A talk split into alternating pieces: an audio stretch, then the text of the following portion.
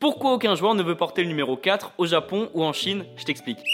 Au Brésil, c'est le 24, mais au Japon ou en Chine, c'est le numéro 4 qui pose problème parce qu'il est synonyme de malchance. La raison est simple, c'est que le 4 se prononce chi ou si, je sais pas comment on dit exactement. Mais en mandarin, cantonais ou japonais, le mot chi ou si se rapproche fortement du mot mort.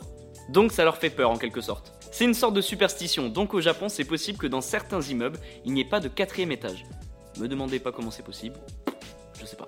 Il y a même certaines personnes qui évitent de voyager le quatrième jour du mois, synonyme de malchance. Cette superstition, elle porte même un nom, c'est la tétraphobie, qui est la peur du chiffre 4.